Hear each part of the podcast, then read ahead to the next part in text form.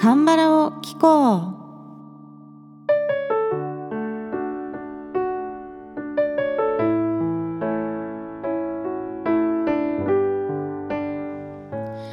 皆さんこんにちは。アンニョンセヨ風花です。さて今回の歌会ではバラードから一旦離れて韓国の定番桜ソングボスカボスカのポッコエンディング。桜エンディングという曲をお届けします。こちらはね2012年の発表の曲なんですが実はね私はこの曲を韓国語の先生に教えてもらって最近知りました。春だからこの桜の定番ソング歌ってみたらというふうにねあの言われて調べてみたらねいろいろ今月のコンセプトに合致する曲でしたのでちょっと今回はこのポッコエンディングをね歌うことにいたしました。まずこのボスカボスカあ日本語だとねバスカーバスカーって書いてあったりするんですけど、えー、この方々は3人組のバンド。でまずリードボーカルがチャン・ボンジュンさんという方です。そしてキム・ヒョンテさんブラッドさんという3人がメンバーなんですがとこのチャン・ボンチュンさんとキム・ヒョンテさんは大学の先輩後輩の仲だったそうです。そしてブラッドさんはその通っていた大学の英語講師の先生だったそうなんですね。でこの先生と生徒がバンドをやってるっていう時点でなんかすごくないですか？もう自由な感じがあっていいですよね。そしてデビューのきっかけとなったのはスーパースター K シーズン3での準優勝です。この時の優勝はウッララセッションなんですがボスカボスカもかなりこのね準優勝の時接戦だったようでオーディションの最中から結構すでに人気があったようなんですね。でそして、えー、2012年に「ボスカボスカ」の第1週というデビューアルバムを出すんですがそのタイトルトラックが今日歌う曲「ポッコエンディング」「桜エンディング」という曲です。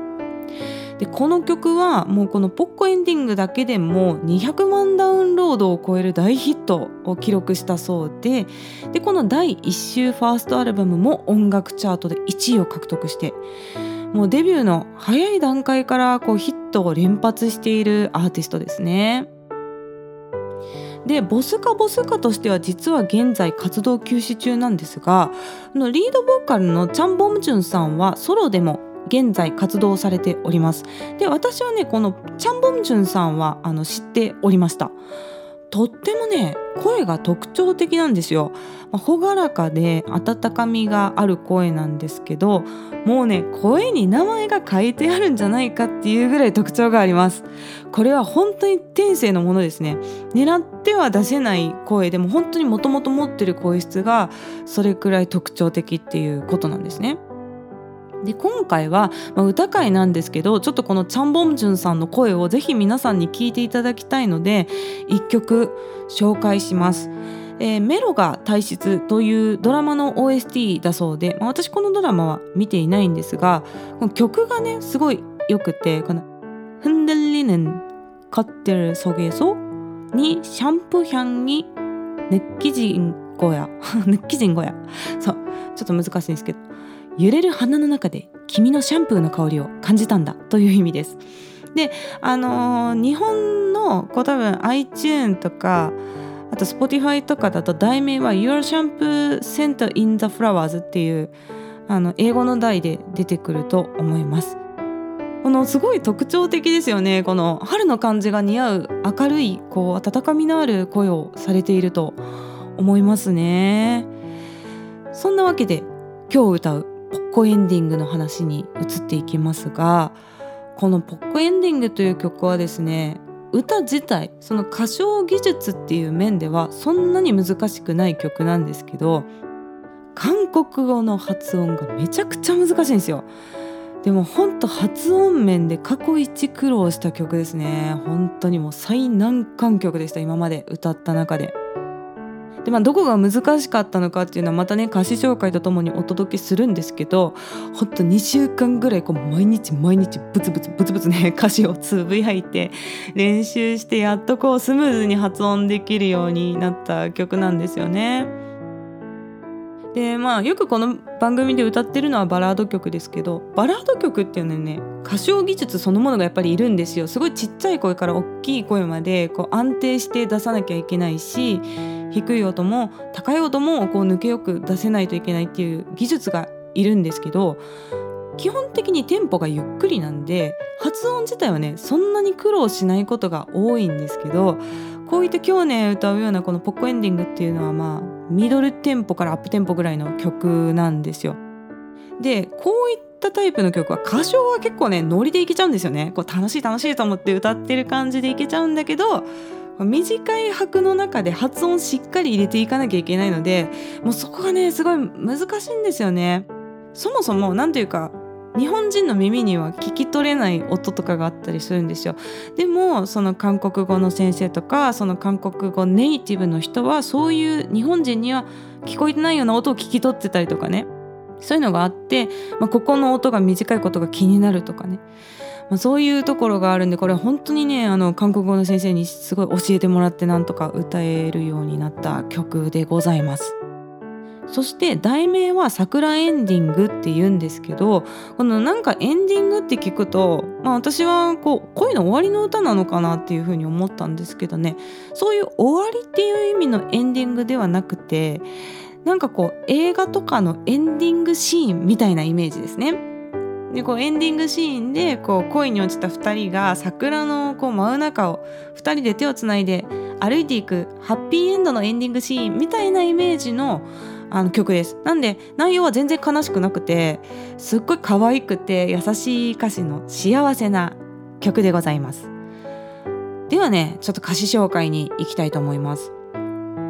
まず最初「くでよくでよくでよくでよくでよ」って5回言うんですよ。でこれね「君よ」っていう意味ですね「くでよ」っていうの。まあ、呼びかけてるみたいな感じなんで「君よ」とか「ね君」っていう風にこうあの呼びかける言葉ですね。よく歌の中で出てきます。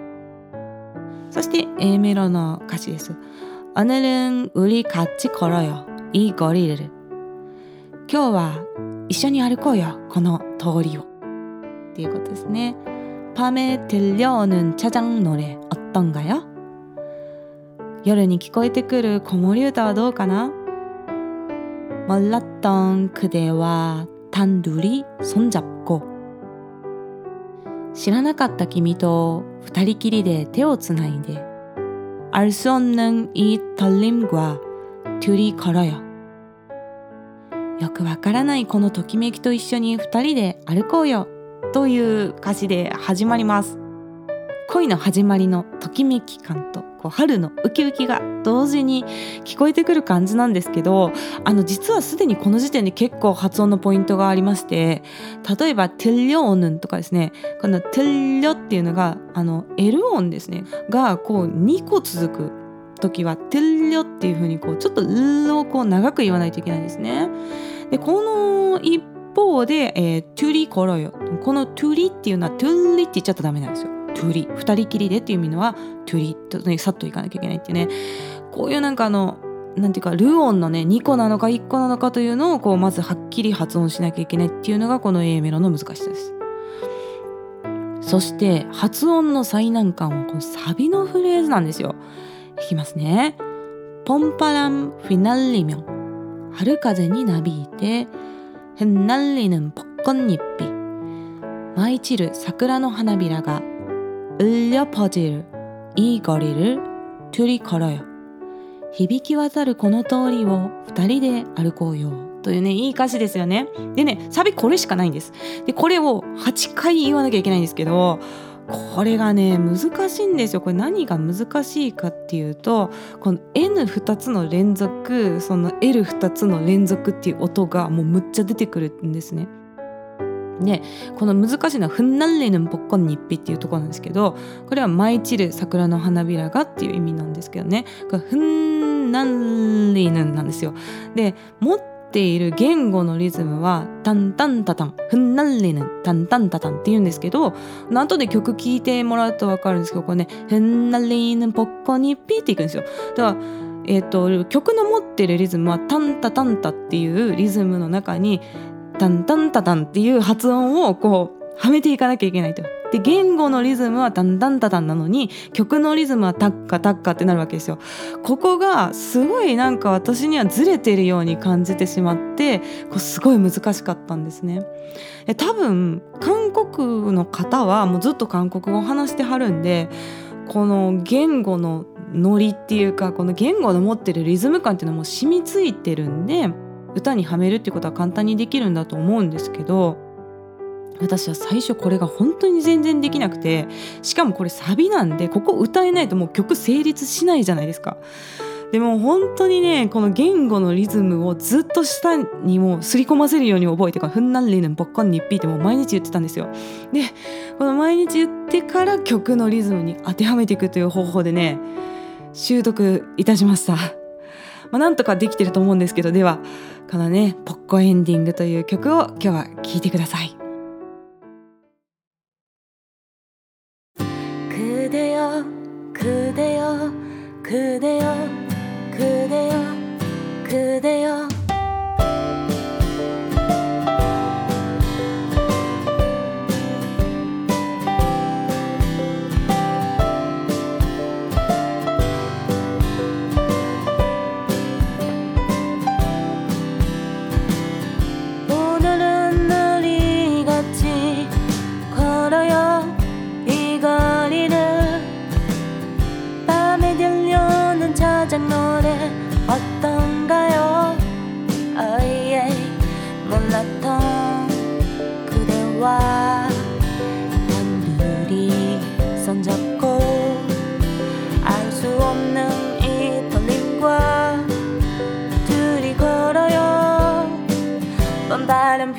휘날리며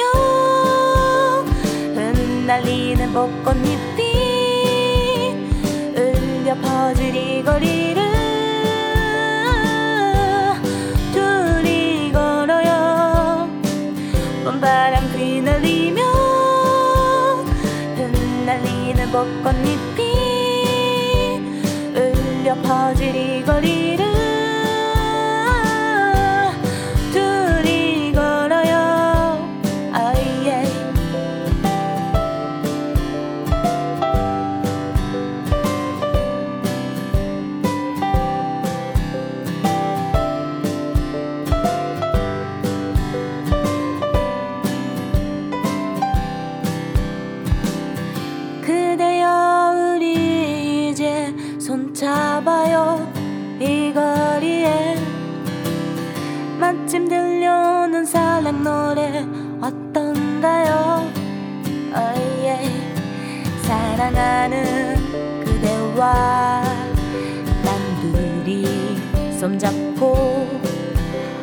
수 없는 이 거리를 둘이 걸어요. 봄바람 휘날리며 흩날리는 벚꽃잎이 울려 퍼질 이 거리를 둘이 걸어요. 봄바람 휘날리며 흩날리는 벚꽃잎이 울려 퍼질 이 거리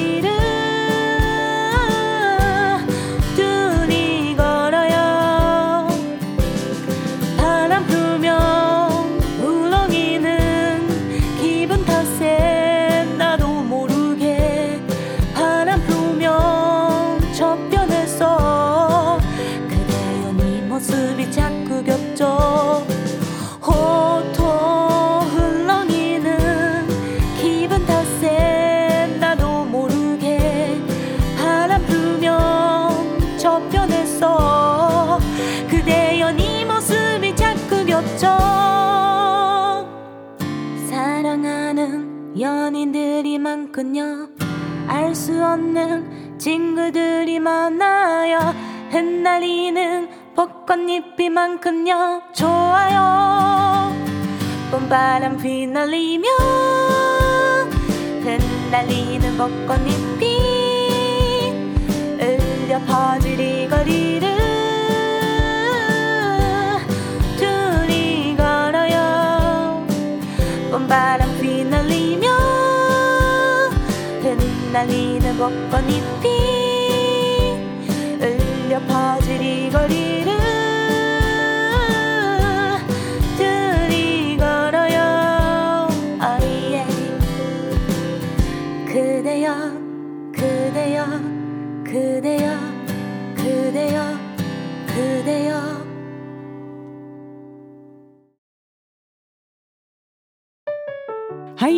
いかがでしたでしょうか？とってもこう可愛くてウキウキするような曲ですよね。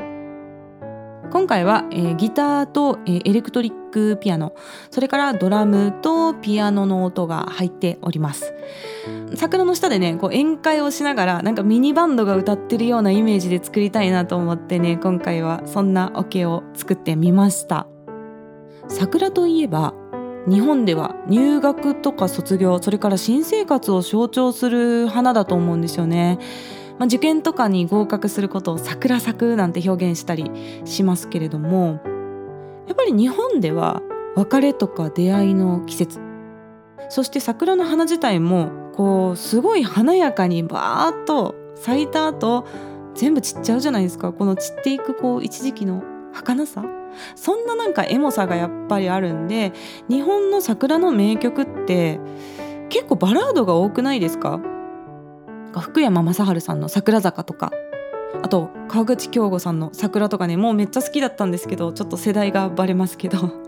あとあの松任谷由実さんのね「春よ来い」とか。なんかそんなバラードが多いような印象がありますよね。でただ一方で韓国ではですね新学期のスタートって3月なんだそうですよ。1ヶ月違うんですよね。で韓国の方がちょっと寒いですよね。だいたいソウルが秋田県と同じぐらいのあの高さ地図上の緯度になってくるんですけれども桜の開花がねだから日本よりも、まあ、1週間ぐらい遅かったりするんですかね。でそれで韓国の大学っていうのがなんと入学して1ヶ月で中間考査っていうテストがあるそうなんですよ。だから韓国の大学生たちは満開の桜を見ながらね図書館で勉強に励むそうでで「こんまる」っていう言葉があるんですけどこれあの花言葉っていう意味です日本語で。で韓国にも「こんまる」って言ってあのいろんな花に花言葉があるんですけどこの桜のねこんまるね中間交差ですよなんていうね 冗談があるくらい桜を見ると勉強してた日を思い出すわってね韓国語の先生はおっしゃっておりました。で日本の大学生はもう桜の頃って新刊っていうかねあの新しい新入生が入ってくる新入生歓迎の時期と、まあ、桜の時期かぶってるんでこうもうただお酒飲んで大騒ぎな 時期ですよね。まあ、同じ時期に同じ花が咲くね国同士なんですけれどもこんなにもこう桜に対するイメージが違うんだなというのが結構印象深いエピソードでございました。そんなわけで今日 YouTube に歌唱動画が上がります。で今回はねちょっとお祭り感を出すためにこの桜の造花を持ってね踊りながら歌ってるのでこれ100円で買ったんですけどあのぜひ見てみてください。で韓国語歌詞の下に日本語歌詞が表示されるように、えー、編集しておりますのでぜひ、えー、歌詞見ながら、えー、聞いてみたい方は YouTube の方もお願いいたします。